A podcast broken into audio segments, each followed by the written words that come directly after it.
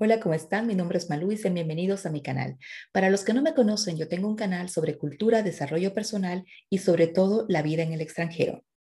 En el episodio de hoy hablaremos de los temas que nos preocupan, ya que son los retos y desafíos que nosotros tenemos al vivir en el extranjero, empezando en un primer reto que nos cuesta mucho y esta es la organización cómo organizo mi tiempo, cómo aprendo a cuadricularlo para poder sobrevivir en ese mercado tan competitivo que es el mercado extranjero.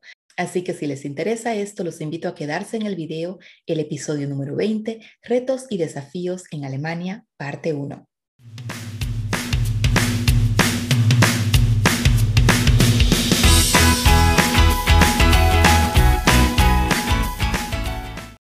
Al llegar a Alemania, van a irse dando cuenta que toda la idealización que tenían muchas veces no es cierta y van a empezar a salir ahí los puntitos de Alemania que quizá a un principio no son tan buenos, pero a lo largo del tiempo van a darse cuenta que estas cosas que a un principio quizá les parecían imposibles o, o simplemente muy raras, hasta son aptas para que ustedes las adapten a su vida. Así me pasó también a mí. Vamos a empezar con eso. Empezamos con el primer punto. El primer punto es la burocracia. Habíamos dicho que en Alemania para todo necesitan un sistema, para todo necesitan una burocracia. Y esto de verdad es así. Yo muchas veces no lo creía cuando me lo contaban amigos, pero de verdad es muy complicado.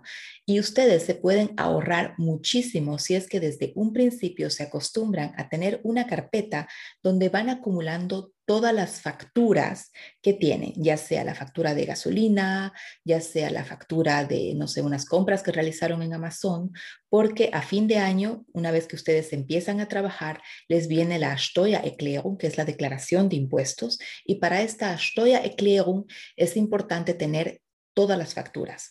Ojo, la Steuererklärung no solamente la pueden hacer ustedes cuando están trabajando, sino también cuando están como estudiantes. Solamente pueden recibir dinero de vuelta, chicos. Así que si quieren hacerlo y si quieren saber cómo hacerlo, díganmelo en los comentarios y podemos hacer un video específico para poder hacer y aprender a hacer esta declaración de impuestos. Ya que cuando eres estudiante nadie te lo dice, nadie te lo cuenta, pero puedes ahorrar mucho dinero porque incluso con los libros que compras puedes recibir un dinero de vuelta del Estado, con los encuentros en grupo que tienes también, e incluso si vives en otra ciudad y tienes que transportarte a otra ciudad para poder estudiar allí, también puedes recibir este dinero de vuelta. Así que si les interesa este tema, avísenme y con mucho gusto lo hacemos, ya que el tema de la Steuererklärung, la declaración de impuestos, no es fácil, pero tampoco imposible. Así que ustedes me dicen y ahí estamos. El segundo punto, y es un punto en el que nos vamos a concentrar hoy, es el punto de organización del tiempo. ¿Por qué les digo esto? Porque en Alemania ustedes se van a dar cuenta que para todo entra esta organización. Muchas veces hasta es un poco chocante cuando llegas aquí y para visitar un amigo tienes que llamar una semana antes a tu amigo para ver si es que él tiene tiempo o ella tiene tiempo, pues les digo, esto es en todo. Incluso cuando esperas un bebé y estás embarazada, empiezan ya muchos padres a buscar plazas en el kinder. Yo no lo entendía, ahora que tengo un hijo lo entiendo y les aconsejo también que siempre tomen sus precauciones, empiecen a planificar siempre esto un poco antes, porque en Alemania la planificación lo es todo. Para ayudarles a desarrollar este tema, les he traído en este video los principios que a mí me ayudaron mucho a organizar y cuadricular mejor mi tiempo, empezando por el principio de los Alpes. El principio de los Alpes, Alpen en alemán, es un principio creado en Alemania justamente para la organización laboral. La palabra Alpen es un acrónimo para poder definir este método, empezando con la letra A, la letra A de Aufgaben, que significa tareas. ¿Qué tareas son las más importantes? Yo sé que siempre lo escuchan y tenemos siempre, por lo menos yo, un problema en definir qué es importante, porque yo decía, bueno, pues todo es importante. No es así. Háganse una pregunta y esta pregunta también te la dan en este método. La pregunta es, ¿qué pasa si no hago esa tarea? Si la respuesta a esta pregunta es, pues si no hago esa tarea, tengo problemas graves con mi jefe, puedo perder mi trabajo, podemos perder una inversión o podemos perder unos fondos que estamos requiriendo, entonces es una tarea importante. Entonces va en la parte de arriba de tu lista. Y así van ustedes preguntándose con todas las cosas que tengan planeadas para ese día. La segunda letra de este acrónimo es la L, que significa Lange der Tätigkeit. En español, duración de la tarea. Y este método te dice que tienes que estimar ahí tú más o menos cuánto tiempo tardas en realizar esa tarea. Por ejemplo, tienes que llamar a Sofía para pedirle que te mande los productos y dices, bueno, Sofía no habla mucho, mm, estimado 10 minutos. Pues el método de los Alpes dice, siempre estima y a lo que tú estimes, súmale 15 minutos porque puede venir cualquier imprevisto, puede venir cualquier otra cosa y con esos 15 minutos tú ya tienes un poco de flexibilidad. No se olviden que la flexibilidad va a ser la habilidad más importante que ustedes tengan en Alemania. La siguiente letra es la P. La P se refiere a los Pufferzeiten, que en, español significa tiempo para interrupciones. Fuera de esos 15 minutos que habías planificado también al estimar la duración de tus tareas, tienes que planificar tiempos específicos para interrupciones. Suena interesante, ¿verdad? Pues bueno, ninguno de nosotros trabaja y puede trabajar constantemente sin recibir interrupciones. Interrupciones puede ser mirar tu celular, puede ser eh, checar ese email que querías ver hace 10 minutos y, lo haces ahora, quizá hablar con tu colega o quizá viene en el campo de home office como lo hacemos ahora. Me pasa a mí también, viene mi hijo y me dice, ah, mamá, tienes eso, mamá, quiero los dulces. Y eso también es una interrupción. Entonces, esos Pufferzeiten te permiten a ti también tener mucha flexibilidad con esto. El método de los Alpes te recomienda siempre anotar en el día por lo menos ocho Pufferzeiten, que pueden estar definidos en minutos, ya sea, no sé, 15 minutos en la mañana, 15 minutos al mediodía, 15 minutos en la tarde y así los vas dividiendo.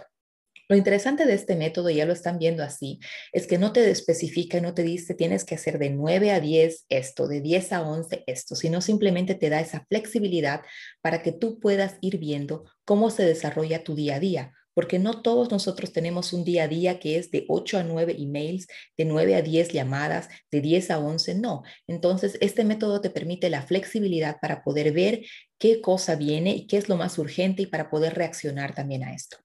Para poder incluso reducir un poco las interrupciones, el método de los Alpes te recomienda una regla que yo utilicé mientras escribía mi doctorado y era la regla de und Blut. Significa la regla de fuego y sangre. Suena un poco raro, pero se las explico. Simplemente un pequeño letrero que yo ponía en la puerta que decía fuego o sangre. Solamente pueden interrumpirme si la casa se quema o si alguien sangra.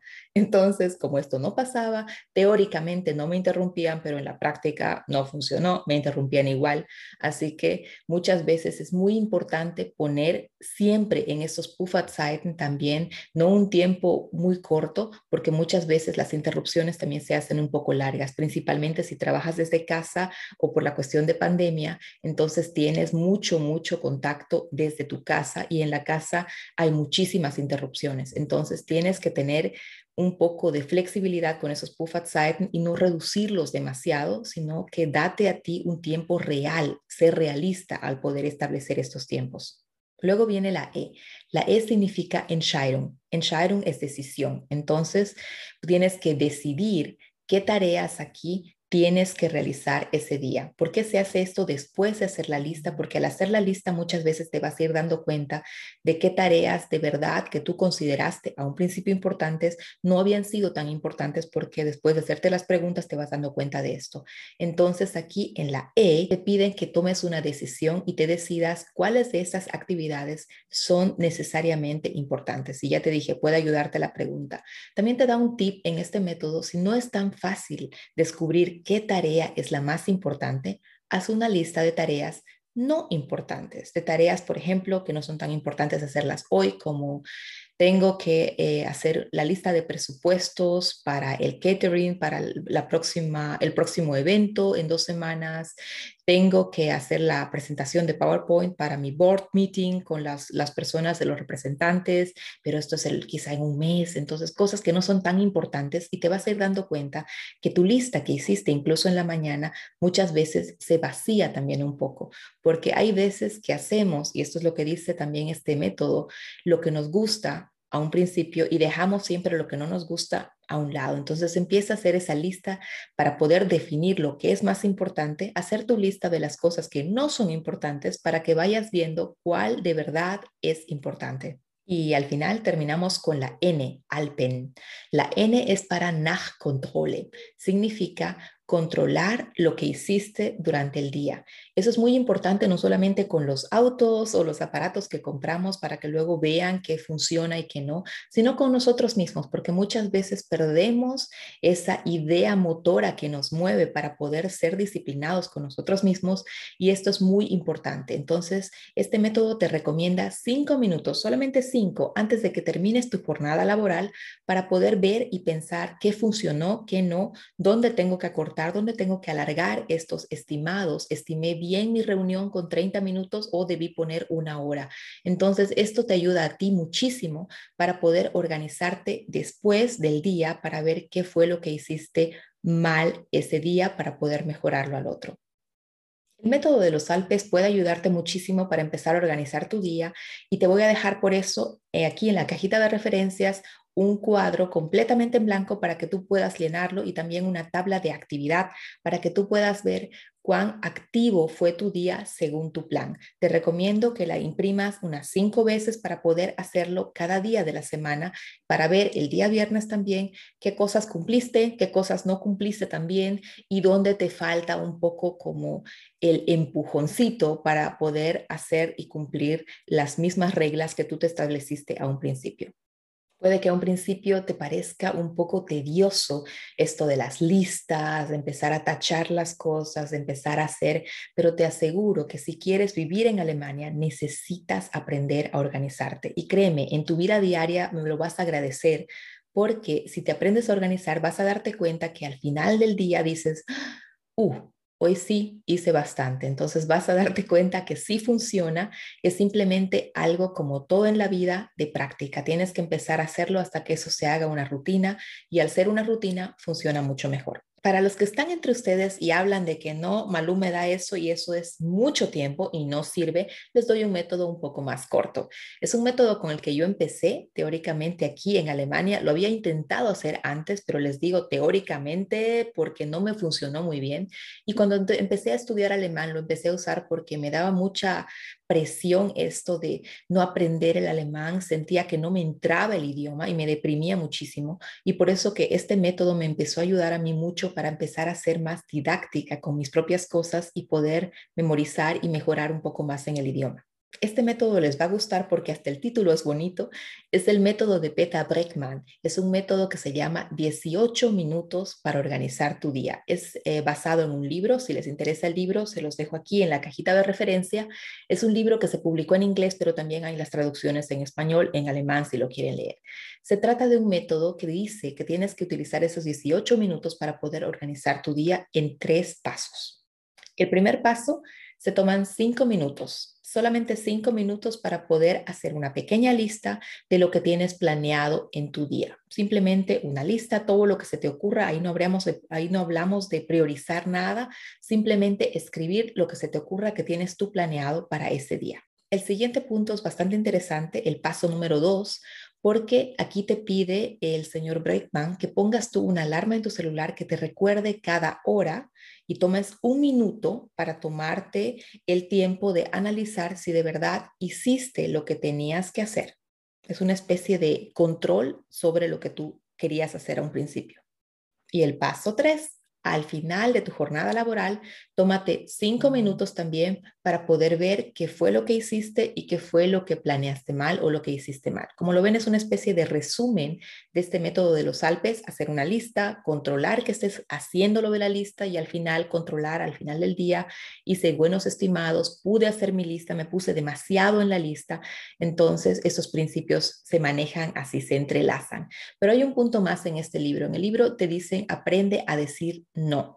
Intenta en tu jornada laboral decir ocho veces no. Y eso te lo dice porque a muchos de nosotros, yo también me incluyo en el grupo, nos cuesta mucho decir no. Y es por esto que tomamos muchas veces tareas que ya no podemos hacer, que es demasiado. Y muchas veces esto nos llega hasta aquí, el estrés sube y al final del día estamos de mal humor, no queremos hacer nada más y perdemos la motivación. En el caso de estar en el extranjero es mucho peor porque tienes ahí no solamente 10 veces al día esa presión de que tengo que aprender el alemán, de que vivir aquí es caro, de qué voy a hacer el próximo mes, cómo voy a sobrevivir aquí. Entonces es una presión muy fuerte que te pones y para esto el decir no, según el método del señor Breckman, puede ayudarte a ti también a poder empezar a relajarte un poco más, porque una vida organizada es una vida ordenada y una vida ordenada es una vida que no tiene mucho estrés. Y esto es lo que se maneja mucho en Alemania. Entonces, este fue el punto dos, si les interesa en profundidad alguno de esos métodos para poder organizarse ustedes mejor, avísenme. Como les dije, les dejo todo en la cajita de referencias y les dejo también un plan en blanco para el modelo de los 18 minutos para que ustedes puedan también llenarlo y verlo cada día según lo que a ustedes les convenga. Y eso ha sido todo por el capítulo de hoy. Espero que estén muy bien y les haya gustado. La semana próxima viene la parte 2, así que los espero ver por acá otra vez. Que estén muy bien. Me despido. Chao, chao.